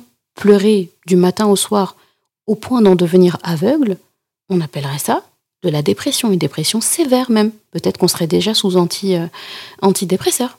Et eh bien pourtant, Allah n'a pas repris Yaqub salam. C'est la preuve que ce n'était pas lié à sa foi en Allah. C'est l'inverse. La foi qu'avait Yaqub salam envers Allah, peut-être toute notre vie on l'aura pas. Et pourtant il a pleuré. Il a beaucoup pleuré. Il a pleuré des années. Mais quand tu analyses ces mots, ces phrases, les, termes qu'il a eus, les doigts qu'il a fait, on comprend que celui-là, il, ne s'est pas laissé submerger par sa tristesse. La tristesse, la colère, l'amertume, la dépression, ce sont des faits normaux naturel chez un être humain. Un être humain, il peut pas être comme une ligne isoélectrique là, où il ne bouge pas, il ne oscille pas. Regarde d'ailleurs les, les battements de ton cœur, regarde un électrocardiogramme, donc l'activité cardiaque de ton cœur. Si la ligne elle est plate, c'est que tu es mort. On est d'accord. Donc ça aussi, il y a des hauts, il y a des bas. Et ben la vie c'est comme ça. La foi c'est comme ça. Même la relation avec Allah elle peut être comme ça. Donc ces femmes-là vont à un moment donné, en tout cas, euh, éprouver une difficulté elles n'éprouvent pas une difficulté vis-à-vis de leur hijab, hein. ça n'a rien à voir en fait limite. Mais par un mécanisme, un roulement, un rejet, ne pas trouver de solution, etc., d'une manière ou d'une autre, certaines vont se retrouver à penser à retirer leur hijab. Certaines vont le faire carrément. D'autres vont revenir, d'autres ne vont pas revenir. Et là, ce qui se passe dans la communauté et qui me, qui me laisse vraiment perplexe, c'est une énigme pour moi, c'est c'est vraiment une tristesse que je ressens quand je vois ça. C'est que le moment où cette femme enlève son hijab, on a plein d'agitation autour de cette femme. Les uns qui courent vers elle pour euh, faire tout pour qu'elle le remette. Les autres qui vont lui, lui, dire euh, Qu'est-ce qu'on peut faire pour que tu remettes ton hijab? Ceux qui vont lui demander Mais qu'est-ce qui t'a pris d'enlever ton hijab? Et il y a ceux qui, qui vont essayer de donner des conseils et quand ils voient que la femme ne change pas d'avis ou bien elle ne le remet pas ou, ou voilà, elle est indifférente ou elle n'a pas de décision, vont se mettre à. Euh, j'appelle ça la mitraillette. Ils prennent une mitraillette et ils la fusillent, ils la pointent du doigt. Et vous voyez, ah, elle a enlevé son hijab, encore une qui l'a enlevé. S'il y a autant de personnes qui l'ont enlevé, posez-vous des questions pourquoi? Posez-vous des questions pourquoi? On leur a pas offert un cadre sécurisant à cette femme, à ces femmes. Il y a une perte identitaire. Sa valeur est là, mais elle est trop grande pour que elle puisse même le réaliser. Et résultat, elle n'en profite pas, ou pas correctement, ou pas assez. Donc cette femme, elle, se sent un peu comme... Euh, parce qu'il y a, des sœurs qui m'ont déjà dit ça. Et elles m'ont dit, euh, bah écoute Zeynep, euh, j'ai envie de répondre à ces gens. J'ai eu envie de répondre à ces gens à ce moment-là, quand tout le monde, au moment où j'en ai mon hijab, là, bizarrement, tout le monde m'a remarqué. Et, tout le monde voit que je ne vais pas bien. C'est à ce moment-là qu'on découvre que je n'allais pas bien. Et là, euh, je leur réponds, mais vous étiez où en fait quand j'avais encore mon hijab et que j'avais besoin d'aide et que personne euh, personne s'est bougé pour m'aider en fait? Et là, le moment où j'enlève mon hijab, je, tout d'un coup, tout d'un coup, en fait, euh, je suis quelqu'un et j'existe. En fait, je n'étais qu'un hijab. J'étais rien d'autre. C'est-à-dire qu'en dehors de la communauté, une femme qui n'a pas, qui n'arbore pas son hijab, au sens en tout cas où Allah nous demande de le faire, sa valeur n'est pas perçue correctement et elle est désabusée. Et dans la communauté, une femme qui le porte, pareil, on lui apprend pas sa valeur. C'est-à-dire on va, c'est encore pire parce qu'on va réduire sa valeur, ce qu'elle représente, à son hijab, alors que le hijab est un outil. Il n'est pas la valeur en lui-même. La valeur, c'est toi. Ton hijab, c'est un uniforme, c'est un rempart, c'est le messager qui est là pour dire aux autres attention, attention, femme de valeur dans les parages. C'est juste ça en fait. Rappelle-toi, c'est comme pour dire le hijab d'Allah. C'est Allah qui a la grande valeur, c'est Allah qui est éblouissant. Son hijab lui sert de mur, de rideau, parce que sans ça, les gens ne pourraient pas supporter sa vue. Tellement c'est Allah quoi. Donc, pour ma part, quand je vois une femme qui retire son hijab alors qu'elle l'avait, quand c'est quelqu'un que je connais, et surtout qui me permet de lui poser cette question, ma question c'est rarement, euh, il y, a rarement la phrase hijab dedans déjà. Je ne dis pas euh, pourquoi tu l'as enlevé, que puis-je faire pour que tu puisses le reporter, qu'est-ce qui te dérangeait dans ton hijab, comment ça se fait que tu n'as plus ton hijab, non? Tu sais la question qui me vient euh, quand je parle à ces sœurs-là, je lui demande comment elle va, comment elle se sent, qu'est-ce qu'elle traverse comme difficulté dans sa vie en ce moment? Je me dis, si elle est arrivée à ce point, c'est qu'elle a oublié, ou en tout cas à un moment donné, elle a perdu le, nord par rapport à la valeur qu'elle a. Elle s'est perdue dans son itinéraire à un moment donné. Et elle a perdu le, cap. Et c'est du rôle de ceux qui, ont, qui sont encore dans le cap, parce qu'en plus ça peut arriver à n'importe qui. Hein. Demain ça peut être n'importe qui. Moi qui te parle, je ne suis pas à l'abri en fait. Les dangers sont partout. Eh bien pour moi, une femme qui n'a qui n'a plus son hijab, parce que je, parlais spécifiquement d'elle du coup, eh bien, elles ont oublié. Elles n'ont plus en tête peut-être la destination. En tout cas, il y a eu quelque chose. Et c'est ce quelque chose qu'il faut les aider à, régler. Et ce n'est pas en disant euh, tu n'as plus, plus ton hijab, pourquoi tu es en turban, pourquoi c'est telle longueur, fallait pas que ce soit comme ça, ma sœur, est-ce que je peux te dire quelque chose, etc. Des personnes, des fois, tu les connais ni d'Adam ni d'Ève. À, peine euh, le salam passé, il y a déjà 50 euh, conseils qui tombent du ciel et à aucun moment on t'a demandé comment t'allais, à aucun moment on t'a demandé ton cheminement, à aucun moment on a essayé de comprendre qu'est-ce que tu vivais en fait? Et qu'est-ce qui t'a amené à ce processus? C'est la base. Pour moi, vu que c'est mon métier, c'est comme un médecin à qui vous exposez votre problème, d'accord? Et qui vous pose pas de questions, qui vous donne tout de suite un traitement et qui vous l'impose et qui vous dit si vous le prenez pas que vous êtes une mauvaise personne. Mais un médecin comme ça, tu fuis, tu vas plus le voir, t'as même plus envie de lui, t'as même pas envie de payer la consultation. Et t'as envie d'appeler l'ordre des médecins et dire radiez-le lui en fait. Il ne mérite pas d'être médecin. Et pourtant lui, oh ben j'ai voulu l'aider hein. Je voyais bien, elle va mourir. C'est clair. Ce qu'elle a, c'est ça. Elle a un cancer. Bah non en fait. Est-ce que tu m'as demandé qui sont mes parents, les maladies qu'ils ont? Est-ce que tu m'as demandé si je fumais ou pas? Est-ce que tu m'as demandé si euh, je dormais correctement ou pas? Est-ce que tu m'as demandé le nombre d'enfants que j'ai eu, le nombre de grossesses que j'ai eu? Est-ce que tu m'as demandé si je faisais du sport? Est-ce que, est-ce que, est-ce que, est-ce que? Bah, Tant que tu m'as pas posé ces questions-là, tu ne me connais pas en fait. Tant que tu m'as pas posé ces questions-là, tu ne pourras pas comprendre mon problème. Et donc si tu n'as pas compris mon problème, tu ne connais pas le traitement de mon problème.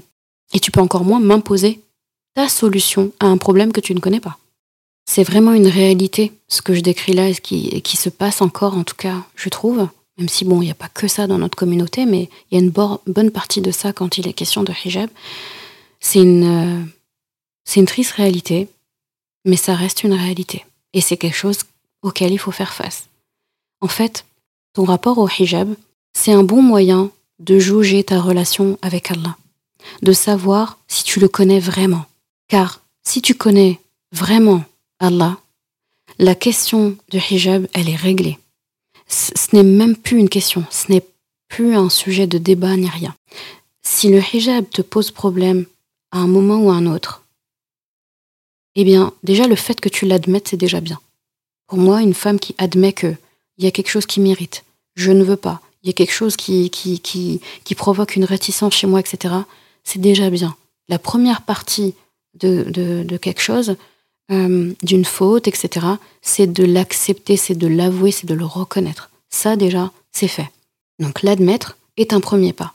Et j'ai envie de dire aussi, c'est que si cette chose t'irrite, si tu te poses la question, si ça te dérange, si ça te démange, c'est qu'il y a quelque chose qui se passe en toi, en fait. C'est que, quelque part dans ton cœur, quelque part, ton cœur veut euh, le porter. Il veut déjà le porter si tu l'avais jamais porté. Il veut le reporter s'il ne le portait pas, s'il l'avait enlevé, pardon. Donc, euh, il lui faut juste à ton cœur cette lumière nécessaire pour pouvoir euh, l'arborer, en fait. Les femmes, pour pouvoir porter leur hijab, ont besoin d'avoir une raison forte, d'avoir le pourquoi du comment fort. Et ce pourquoi du comment ne peut être fort que lorsque c'est le pourquoi du comment d'Allah subhanahu wa ta'ala, pas moi. Ça me donne envie de te raconter ma propre histoire par rapport euh, au hijab, du moins en tout cas quand, euh, quand j'ai voulu le, le, porter. Et depuis en fait cet événement qui m'a fait le porter, je n'ai plus jamais ni voulu l'enlever, ni envisagé, ni même ça ne m'a même pas traversé l'esprit de l'enlever. C'est à dire à quel point c'était une raison très très très forte, très solide, et qu'Allah fasse que ça que ça ne change pas. Eh bien, j'étais encore adolescente et j'étais partie à une conférence avec, euh, avec mes parents, une conférence sur le Coran. Et euh, c'est euh, cher Abdullah Basfar, Hafidahullah, qui avait donné cette, cette conférence. Donc, cher Abdullah Basfar, c'est un grand récitateur de Coran. C'est une des grandes références aussi en tajwid, dans la précision et la qualité de la lecture du Coran. Il était aussi le président de d'une grande organisation mondiale euh, de, de, la mémorisation euh, du Coran. Et il se trouve que c'est mon récitateur préféré aussi. Et en fait, il donnait une conférence. Donc pour moi, déjà, c'était grandiose. J'écoutais Abdullah Basfa. Donc je regardais, euh, je, je, regardais au loin comme ça. C'était sur écran projeté en plus, parce qu'il était vraiment au loin. Et je, regardais. J'étais déjà hyper émue. Et euh, il se trouve que pour aller à cette conférence, comme ça parle de Coran, etc., bah, j'avais mis un hijab. Parce que pour moi, dans ma tête, c'était inconcevable euh, d'aller écouter la parole d'Allah, ou en tout cas une, conférence, un discours. Et en plus, ce jour-là, il y avait aussi des remises de prix euh, d'un concours de Coran. pour moi, c'était inconcevable d'aller dans un endroit où on va parler que Coran, que Coran, et, et, et de venir sans hijab. Quoi. C'était, pas, c'était, pas une, c'était vraiment pas une option pour moi. Donc, euh, comme à chaque fois que j'assiste à ce genre de choses, j'allais le mettre et après euh, faire ma vie euh, normale. Et, en fait, ce jour-là, c'était pas pareil, c'était pas comme les autres fois. Déjà, le, la Aya qu'il a récitée pour l'ouverture, elle m'a bouleversée en fait. En plus, c'est une, c'est une surah que je connaissais. Et, et, l'entendre ce jour-là, j'avais l'impression d'entendre les choses pour la première fois. Et c'est les ayats 30 à 32 de surat Fussilat où Allah dit dans le sens euh, rapproché, il dit Ceux qui disent Notre Seigneur, notre Rob est Allah, et qui se tiennent dans le droit chemin, alors les anges descendent sur eux. Ils leur disent N'ayez pas peur, ne soyez pas affligés, tristes, mais ayez et recevez la bonne nouvelle du paradis qui vous était promis. Nous sommes vos protecteurs dans la vie présente et dans l'au-delà et vous y aurez ce que vos âmes désireront et ce que vous réclamerez. Un lieu d'accueil de la part d'un très grand pardonneur, d'un très grand miséricordieux. Et en fait, bah là, tu, viens d'entendre cette aya. J'avais vraiment l'impression que cette aya me parlait. Elle me parlait. Je me sentais à la fois en sécurité, cette Aya parlait d'un sujet que j'aime par-dessus tout, le paradis, parce que très tôt, hein, c'était vraiment très jeune que moi j'imaginais le paradis comme... Euh, pour moi, c'est ma maison, j'y retourne, c'est tout, point. Je ferai tout pour y retourner. Qu'Allah nous permette de tous y retourner. Pour moi, c'était la base. Le paradis, c'est là-bas que papa Adam et maman Hawa ont vécu. On est descendu, il y a eu... Il y a eu des choses qui ont fait qu'on est descendu, on est descendu, on vit notre vie et on va repartir en fait. Là, on est en transition, on fait un voyage avec plein d'escales, mais rien de mieux que home, sweet home. Pour moi, c'est quand j'entends parler du paradis, c'est home, sweet home. J'ai hâte de retourner à la maison. Le voyage est agréable, mais on n'est jamais mieux que chez soi quand même. Le confort de la maison, ça me manque. Et en fait, euh, ce verset parle du paradis, et il parle en plus, enfin c'est trop beau, c'est les anges. Allah fait parler, euh, fait parler les anges. Ils le disent, ils disent, voilà, ils disent, n'ayez pas peur, ne, soyez pas affligés, ne soyez pas tristes. Et, et, en plus, ils nous parlent au, présent, c'est-à-dire ils disent qu'on est, nous sommes euh, vos protecteurs ici-bas et dans l'au-delà. Donc, euh, ils nous parlent au présent de l'accueil qu'ils nous feront au futur. D'accord? Et ils disent ça de qui? De ceux qui disent notre Rob, notre Seigneur est Allah. Et ceux qui se tiennent dans le droit chemin. Ça, c'est très vaste. Et d'ailleurs, le fait de porter le hijab rentre dans cette catégorie. Donc c'est assez rare que ça m'arrive, c'était assez rare en tout cas euh, à cet âge-là que ça m'arrive, je pense que c'est la première fois, d'entendre une ayah, de la méditer en même temps que je l'entends, et de la saisir et de la comprendre et de la et que le cœur vibre en même temps que je l'entends. Je comprenais euh, le sens de ces ayahs. Je les avais apprises et je connaissais la traduction. Mais ce qui s'est passé ce jour-là, c'était spécial. Et en plus, dans un cadre que j'aimais. Ça parle de Coran, mon récitateur préféré, papa et maman qui sont à côté de moi. Mais tout était bien, en fait. Et là, il y a un, un, calcul très rapide qui s'est fait dans ma tête. J'ai prêté serment à l'instant T. Et je me rappelle que quand il a fini de réciter, mon papa était là et je lui ai raconté. Et je pleurais en lui disant ça. Et en fait, mon constat, c'était quoi? Attends, Zainab, t'es venu jusqu'ici parce que tu aimes le Coran, parce que tu voulais écouter ces jeunes réciter, et parce qu'il y avait ton récitateur préféré, et il donne une conférence euh, sur un thème du Coran que tu voulais. Et t'as ton hijab parce que pour le respect que tu accordes, pour le respect que tu accordes à la parole d'Allah. Et en fait, j'étais en train de penser, je me dis, et quand la conférence sera finie, toutes les préparations sont finies, le concours de Coran est, il est fini, tu vas rentrer chez toi. Euh, et en fait, euh, dans ma tête, je me parlais à moi-même. Je me dis, tu te sens Zainab de continuer après de, sortir sans hijab? Mais c'est quelle forme d'hypocrisie que tu t'apprêtes à faire? Tu admets que le Coran est important dans ta vie. Tu admets que tu as été touché par cette ayah. Tu admets que tu as envie d'œuvrer pour Allah et tu sors et tu vas revenir comme tu étais avant. Et en fait, j'ai dit, Wallah, Wallah, ce hijab, je le, je le retirerai plus jamais. Et mes parents étaient là, donc je leur ai expliqué séance tenante. Eh bien, cette raison qui m'a fait porter le hijab, jusqu'aujourd'hui, c'est des choses que je commémore régulièrement. Chaque fois que j'arrive dans ces ayahs-là, je me suis créé des souvenirs en fait avec ces ayahs. Et c'est pour ça que mon respect et mon affection pour ce récitateur euh, est, est, aussi éternel, quoi. Donc dans le sens où il faut un pourquoi du comment qui est fort. Il faut celui d'Allah. En l'occurrence, là, c'était celui d'Allah. En même temps, la parole des anges, en même temps, le paradis. Il y avait tout là-dedans. Et tout était comme il fallait. Ce moment-là, j'ai appris un peu plus sur Allah. J'ai appris un peu plus sur moi, parce que cette ayah, elle parle que de nous en fait. C'est ça qui est beau, c'est la parole d'Allah, mais il nous parle plus de nous dans sa parole que de lui-même, ou autant. Et il fallait que j'entende ça, et il fallait que ce soit dans cet endroit, et il fallait que ce soit à ce moment-là, et il fallait que ce soit en parlant de Qur'an. Donc je te souhaite réellement, si tu en as besoin, si tu es dans ce questionnement, je te souhaite vraiment de tout mon cœur, de toute urgence, avec toute hâte, de vivre une connexion avec Allah, avec ton Coran qui te fasse prendre des actions aussi fortes que ça, aussi fortes que arborer ce hijab qu'Allah te donne, te prescrit gracieusement pour pouvoir montrer aux autres ta valeur, parce qu'autrement ce sera compliqué pour eux de la voir. Donc c'est magnifique. En fait, j'aime bien dire ça aux sœurs qui le portaient, par exemple, qui le portent, pardon. J'aime bien leur dire, il faut que tu sentes ton hijab. Tu dois le sentir. Sens ton hijab. Tu dois, ça doit sentir là à l'intérieur. Tu sens ton hijab. C'est comme quand tu dis, ah, cette situation, je la sens pas. Là, tu dois dire, ah, mon hijab, je le sens. Je le, je le sens bien là. Tu vois?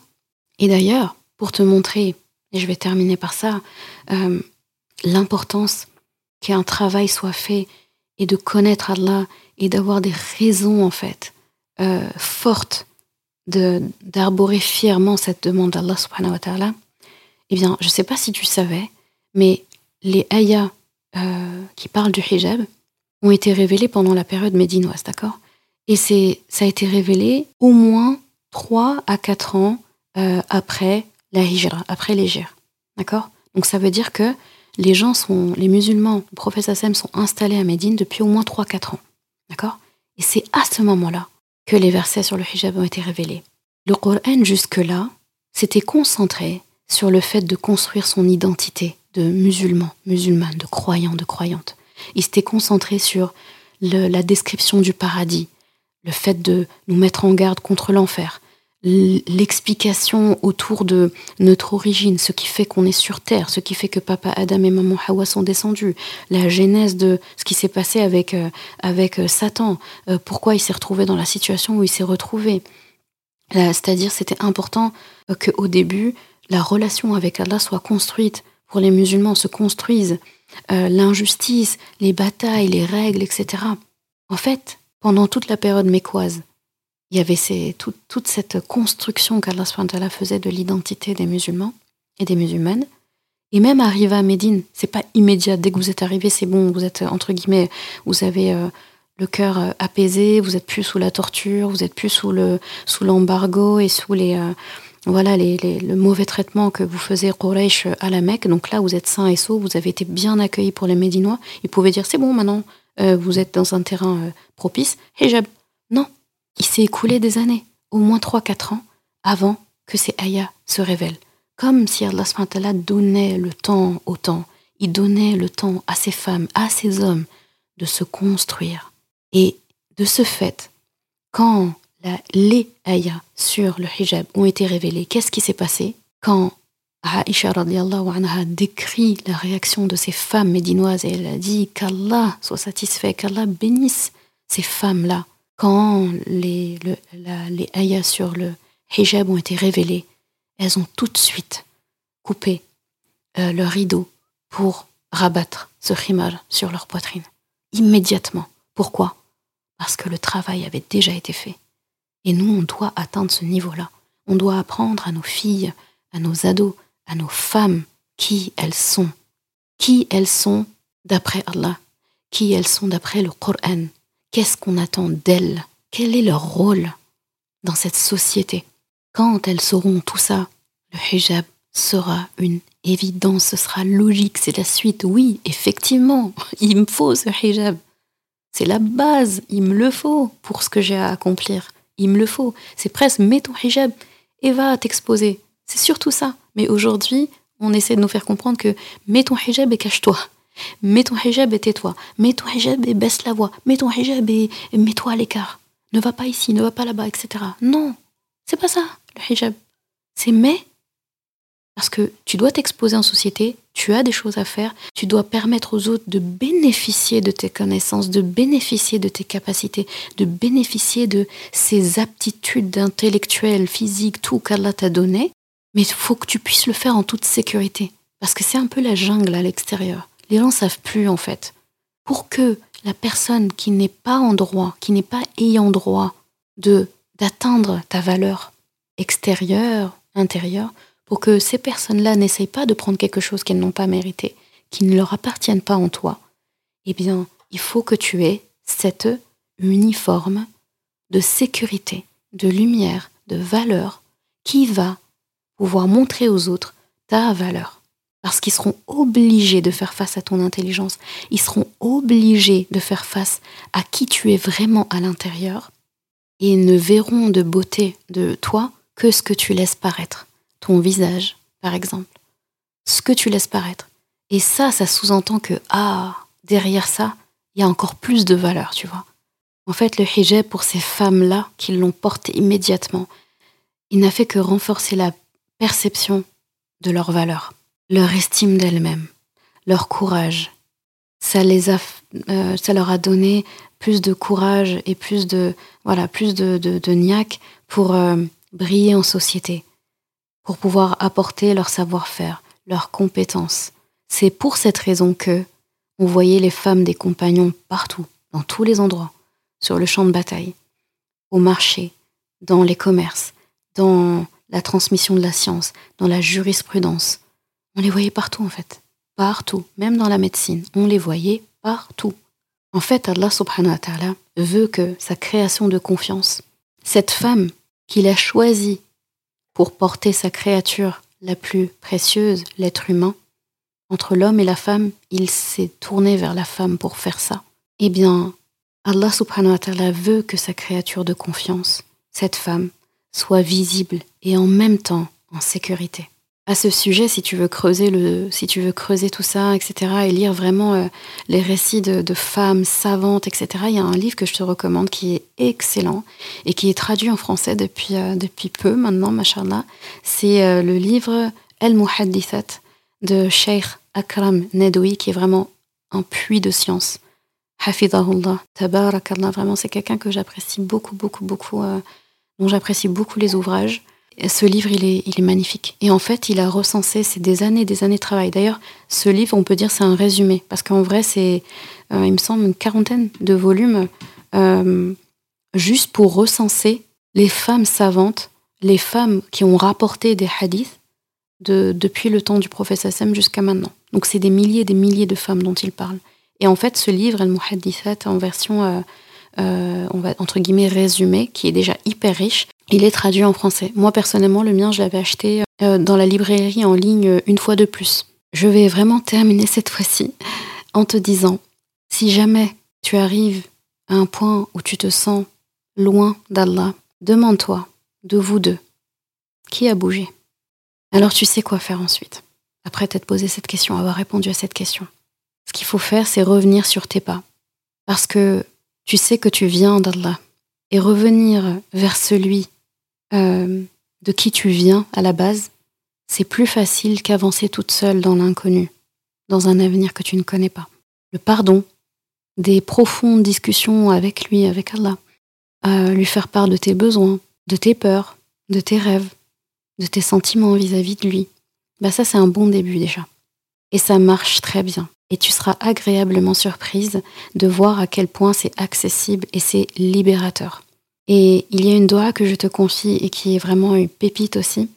C'est Allahumma inni as'aluka thabat. Donc, ya Allah, je te demande de m'accorder la fermeté, l'assiduité, la rigueur en fait dans, dans mes actions. Ça va beaucoup t'aider. En tout cas pour la question du hijab et pour toutes les, tous les actes d'adoration que tu veux faire et sur lesquels tu veux tenir, tu veux avoir une constance. Parce que la constance, c'est une force et ça peut aussi être euh, une source de faiblesse quand on ne l'a pas. Rappelle-toi que d'où tu viennes, où que tu ailles, tu es un être valeur d'Allah, ton Créateur. Ce hijab qui s'applique à lui-même, du fait de sa valeur à lui, qui dépasse notre conscience humaine, eh bien, il a décidé de t'en offrir un à toi aussi, qui te va sur mesure, qui n'est pas pour te cacher au monde, mais bien au contraire, pour te permettre de te révéler au monde, car le monde n'est rien sans les femmes que nous sommes. Nous composons plus de la moitié des gens de ce monde. Nous sommes en quelque sorte tout ce monde, toute la société, la moitié restante, c'est nous qui l'avons porté dans notre corps. Ce corps si précieux pour Allah, pour avoir supporté sa création la plus aboutie, qui lui a confectionné un écrin digne de le couvrir, ce corps ton hijab. Si tu l'acceptes, ce hijab, alors tu acceptes d'être pleinement la femme qu'Allah te destine à être. Si tu dis non merci à cet écrin qu'Allah te donne, ce hijab, eh bien tu dis non merci à la femme grandiose et véritable que le monde aurait pu voir, mais que tu lui refuses. Oui, au final, c'est bien ton choix. Choisir Allah, donc te choisir toi, ou refuser Allah, donc te refuser toi. Et qui serait assez insensé pour se tourner le dos à lui-même? Merci d'avoir écouté cet épisode. Et comme toujours, si ce podcast t'a apporté du bien, alors une chose à faire, t'abonner pour ne rien rater. Et si il te semble pouvoir être utile à d'autres personnes, sens-toi libre de le partager et même de laisser un commentaire et la note de ton choix sur ta plateforme d'écoute préférée. Ce sera une belle manière de me faire savoir que ce podcast doit continuer et être écouté par le plus grand nombre. Je confie à Allah subhanahu wa ta'ala le soin de préserver ta foi, ton honneur et ton cœur. Je te laisse à présent passer un bon moment avec ton Coran et je te dis à vendredi prochain pour un nouvel épisode. Assalamu alaikum wa rahmatullah.